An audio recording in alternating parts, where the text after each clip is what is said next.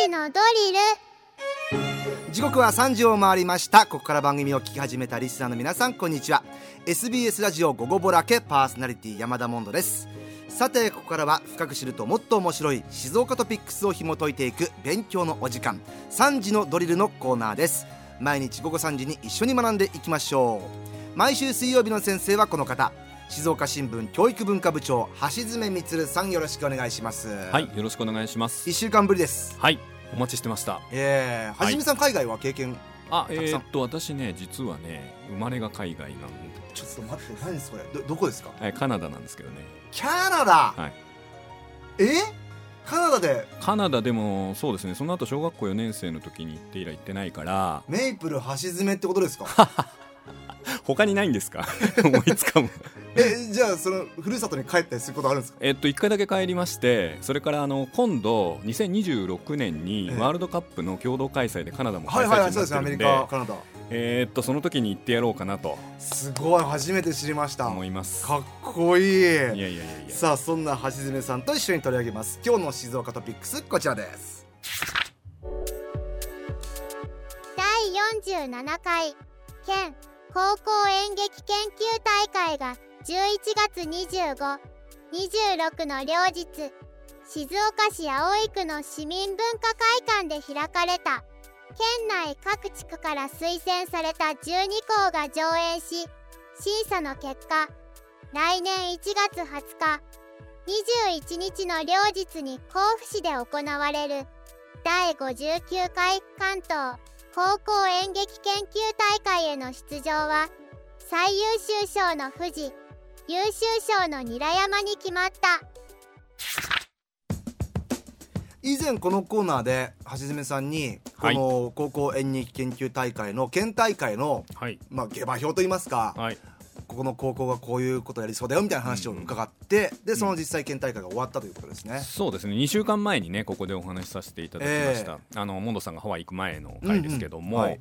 で25日と26日にですね、えー行われた、えー大会を私全部あの見てまいりまして12校の演目ですねえ全部見てきたんですか見てきましたはいうわー素晴らしいいやーこれ楽しくて楽しくてですね、はいあのーまあ後で言いますけれども本当に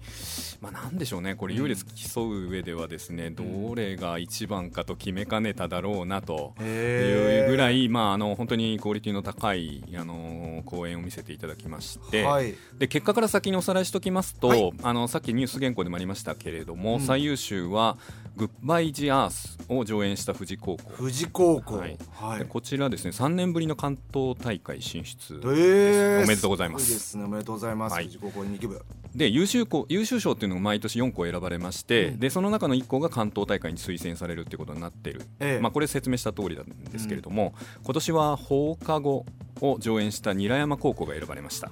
なんかどちらも進学校なところがそうですねねえ当東部で,、ねはいおめでとうございますおめでとうございますでこちらはね2009年度以来14年ぶりらしいんですよねあそうですか、え久しぶりのでね一方で、でねこれ10回目の出場ってことで関東大会に、うんうんこれね県内最多だとあそうなん強いんですね、そうなんですじゃあそもそでね初出場1978年度ってことで、うんまあ本当に古豪ですようーねんただまあその14年ぶりの出場っていうことで、はいこれはこれで一つのドラマかなともはい思ってますじゃあ実際その演劇研究大会の県大会、はいどうだったのかレポートお願いします。はいうんえーっとまああのー前々回でもお話ししましたように審査にあたっては、えー劇団スバル所属の染谷舞さんうん俳優さんですけれども、うんそれからスパック所属の演出家劇劇作家批評家の大岡潤さん、はいそれから長野県の松本あがたが丘高校演劇部の顧問の草壁英二さんが担当されましてうん、えー全部あの見て好評なんかもするんですよね、これ最後へ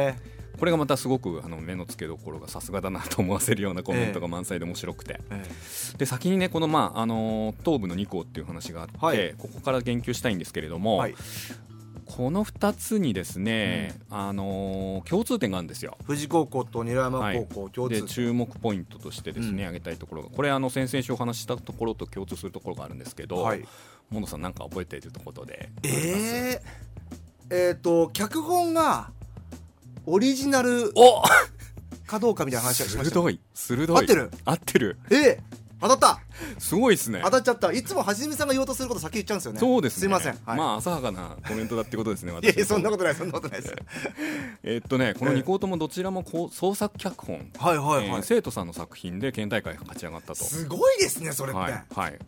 でえーとね、これ2校同時に創作脚本生徒の創作脚本でうん関東大会に行くっていうのがん相当珍しいんえー、やっぱそうですでちょっとこれね調べ中なんですけどもしかしたらうん2校出るようになったのって1992年度以降なんですけれども、はい初めてかもしれない、うーんうん基本的にはまあ既存の脚本、まあ、どっちかが2校のうちどっちかが既存の脚本か、うんうんうんまあ、既存の脚本で2校出るっていうところが、うんうんまあ、自分の調べた限りちょっとねい一ねえっとねちょっとある年度について言うともしかしたらこれ両方そうかなっていうのがあって断言できなくて申し訳ないんですけれどいやいやもいえーかなり珍しいですう。んはい、でね同じ生徒創作って言ってもこの2校の演目は世界観とか制作の過程が全然違っていて、え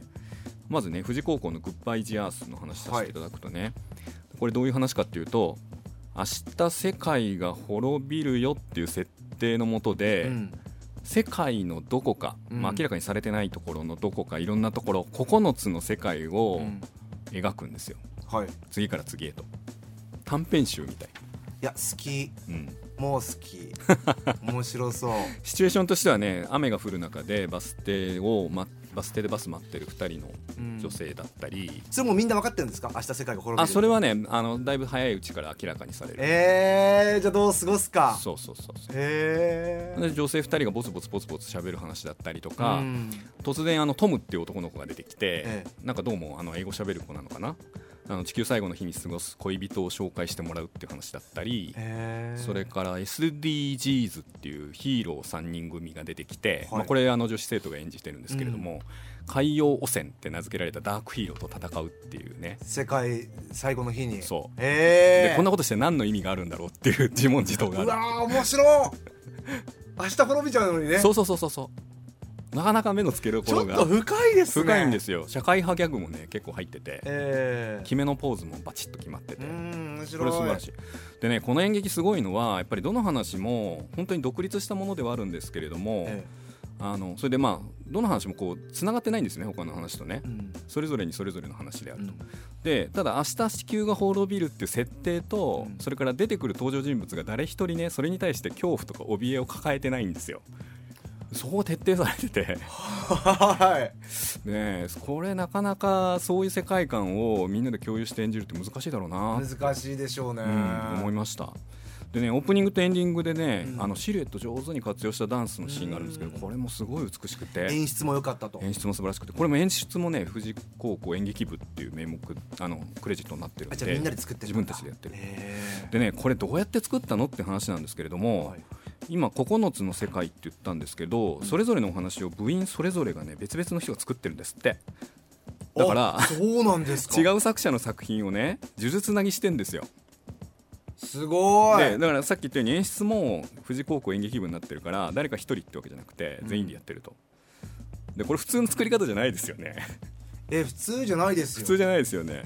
えテーマだけ決めてそうそうそうそう9つをそみんなでう、うん、作っていってそうってそうこそうとそうで審査員の方々もねこれ驚いてて、うんこれはね誰か相当分かってるやつがいてそいつが作ってる感じがしたって言って ただけど違うんだってえなんかね他話にへこみっていうのかななんかこうちょっとこれつまんないなっていう話が一つもないんですよーうんだから相当ね平均的に部員のみ皆さんのレベルが高いのかなっていうふうに思いました。面白い、はい、それが富士高校はい、で藤す子ね、で韮山高校はね脚本の作り方、はいうんさっきとは全く正反対、えーどういうこと全く反対でねここ部員が18人いるんですけれども、うんえー、と今回の大会に出るにあたって、まあ、ブロック大会がその前に9月にあって、ええでその時に何やるかっていう時に創作脚本を全員から募集しておお11作品集まったっていうんですよすごいすごいですよねみんな書きたいのかなねえでそれをねみんなで読んでね話し合いと投票で決まったのが上演したうん斎藤の美さんでいいと思うんですけど、はいえっ、と作った放課後っていう作品なんですね放。課後どでんなお放話で課すか後はねこう会うっていう字に科目の科に後であ丸つくみたいな,、はいはいはいなんかそういう表記です。はいでこれはね高校の教室が舞台で、えええー、と何かの事故で記憶がなくなってしまった女子生徒が転入してくんですねうんでクラスに仲良しの女子生徒4人グループがいてう、んでその子にこう積極的に話しかけに行くんですようんでそういう場面から始まるんですけれどもとにかくねその会話が実にスムーズで本当に自分が高校の教室に入り込んだような気持ちになっちゃうエモいねもう本当テンポよくみんな喋ってだからってあの演劇っぽいテンポの良さじゃなくて本当に自然なテンポなんですよね、でかなりねこれ笑えるあ笑いなんです かかなり笑えるなんだけどお話としてはね結構そのだんだんトーンがウェットになっていくんですよ最初はコメディなんだけど、でちょっとネタバレになっちゃうんですけどこれはねある事故で亡くなってしまった友達の不在っていうのがテーマになっててそのかけがえのなさをみんなで再確認するって話なんですちょっと今すっげえ鳥肌立っちゃった うわ面白でねこういうそのコメディからちょっとウェットになっていくっていう過程においてのグラデーションもすごい見事だったし計算して作ってますよね計算して作ってると思うでね本当はだから6人グループの女の子たちなんですねええさっき4人グループって言ったけど、はいだからそこに誰かがいなあいそうなんだでもこの悲しさっていうのを乗り越えてさあみんなこれから先も歩んでいこうよっていう結論になるんですけれどもちょっとだ DVD 化誰かしてくれないですかこ れめちゃくちゃ面白いじゃないですか見たいそうでね幕降りてねはい客電つくじゃないですか、えね、周りにいた高校生みんな泣いてんの、えへえ私も泣いてます泣いたえそれすっはじめさんもそう ちょっと冷めたいやいやいやいやそれすごくないですか、うんだっすてごい演劇の県大会、うんまあ、決勝みたいなところでそうですねやって泣かせるっていや本当にね それそのだから力があるってことですよねそれだけですよね演技力もっていうことですそういようことねですねでねこの2校が静岡県代表として、まあ、関東大会に行くとはい関東大会ではぜひねうん2019年度以降実現してないんで、うん関東大会突破、うん全国大会に出場っていうのを目指してほしいんですけれども、うん大会全体を見渡すとね本当に今年はねあのレベルが高いっていうのかな、まあ、あのすごくいいあの演目が多かったんで、えちょっと早口でねいくつか私がいいなと思った演目紹介しますえね。どうぞ、はい、まずね浜名高校の「月夜の海に浮かべれば」うんっていう作品です。これはあの創作、えっ、とねこれは既存の作品なんですけれども、これね喫茶店に置かれた人間型のジュークボックスカナリアっていう名前がついてるジュークボックスをめぐる人間模様を描いてるんですうね。んでジュークボックスなんで歌を歌うんですよ。うんでそのカナリアっていうジュークボックスなんですけどこの役を演じたね天野真弘さんでいいと思うんだけど下の名前この方の歌声が心にしみることしみるこへとえで月の砂漠とかね何回か歌うんですけどねえこれ感動的でしたね上手なんですか上手です上手っていうか本当心にしみる歌を歌うへでね手前に喫茶店のセットが置かれていてえ後ろに横に長い台があって回想シーンっていうのはその後ろの台の方でやるんですえねでね回想シーンの時だけこう、えー、とスクリーンに影を映すようなシルエエットで演じるんですよ、はいこれがまた美しく面て白い演出ですね、うんうんで浜松開誠館高校、はいあの先々週言及しましたけれども、えーっとね「舞台監督」っていうタイトルの演目でえ、これはねちょっと今から難しいこと言いますよ「はい古事記」を「古事記」ってありますよね、はい古事記を下敷きにした創作劇を演じるうん演劇部を演じてるんですよ、うん劇中劇劇中劇を劇の劇そう劇中劇がまた創作だけに でなってその創作の元になってる古事記の世界も描かれるんですへえでこう多多層構造ってメやタつだからね構造みたいなメタ構造ってやつですよね、すごいこれがねだからええ下手するとこうわけわかんなくなっちゃいそううじゃないですかん でもねちゃんと伝わってくるようにできてて、えー、面白い、でこのね天照大神っていう絶対的な善みたいに、あの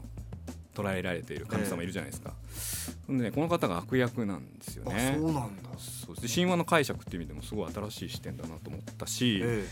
縦のシーンがね客席バンバン使うんですよ。え、あ盾もやるんですそねうそうそうここね部員が30人近くいるんで、ええ本当にダイナミックでねうんすごく良かったですね、うんそれからね三島南高校はの銀河の片隅であこれも注目でしたね注目でしたね、これね、うん1時間があっという間でしたねあそうですかでラジオ局がね舞台なんですけどね、大雪の中にねメインパーソナリティがあの突然来られなくなったっていう設定とか、うんうん山田モンドさん今日来られませんみたいな突然言われるみたいな。そういうオープニングで急遽スタッフが代役務めるんですけれども、まあ、その成り行きがね本当にね面白く描かれていて、でそのスタッフとかプロデューサーとかなぜかピザを届けに来てディレクターやらせる男とか、へーラジオ局専属のディ女性 DJ とかそれぞれにね物語があって全体ですごく心地よく絡まってくんですよなんかどれも見たくなりますね本当にであともう一ついいですあもかうどうぞどうぞ、このね浜松清星高校のね「シグナルとシグナレス」っていう作品は、宮沢賢治さんの原作なんですね、うんこれはねこの方々は本当演者の発声がすごい素晴らしくて、はいもうなんかこう聞きやすいっていうか見やすいっていうかね、えーこれ相当訓練されてるんだろうなと思って、やっぱ舞台演劇ってそういう発声かなり大事ですからね大事ですよねうんでねここ本当にあの際立って私の中ではすごいあのよく聞こえたなって印象でしたうんね情緒も溢れててすごくあの見ていてあの心が、あの動かされましたあともう一つだけいいですか どうぞ あのね浜松市立高校が「アダムと死刑囚」っていう作品やったんですよ、はいこれはね、あの収監されてる死刑囚と新聞記者の対話っていうのがメインになってるんですけどこれねよくこういう重いテーマを正面切って取り組んだなとな思っるほどて、ねちょっと拍手してあげたくなりましたね。まあ、どこの高校もね本当すごいですけども、そううんえー東海大会は富士高校と韮山高は校いということで、はいいえー、といつですか東海大会1は月のうん20、21日関東大会ではいあす失礼ね。関東大会ではい、すね、甲府市で行われまあす、ね。甲府で行われるんですね、はいこれも頑張ってもらいたいですね頑張ってもらいたいです。全国向けて、はい本当に楽しみですどれも見たくなりましたありがとうございまとすいうわけではじめさん今日もありがとうございました、はい水曜日の先生は静岡新聞教育文化部長橋爪充さんでしたさあこのコーナー3時のドリル聞き直すことができます Spotify をはじめとした各配信サービスのポッドキャストにアーカイブ上がっておりますのでチェックしてみてください今日の勉強はこれでおしまい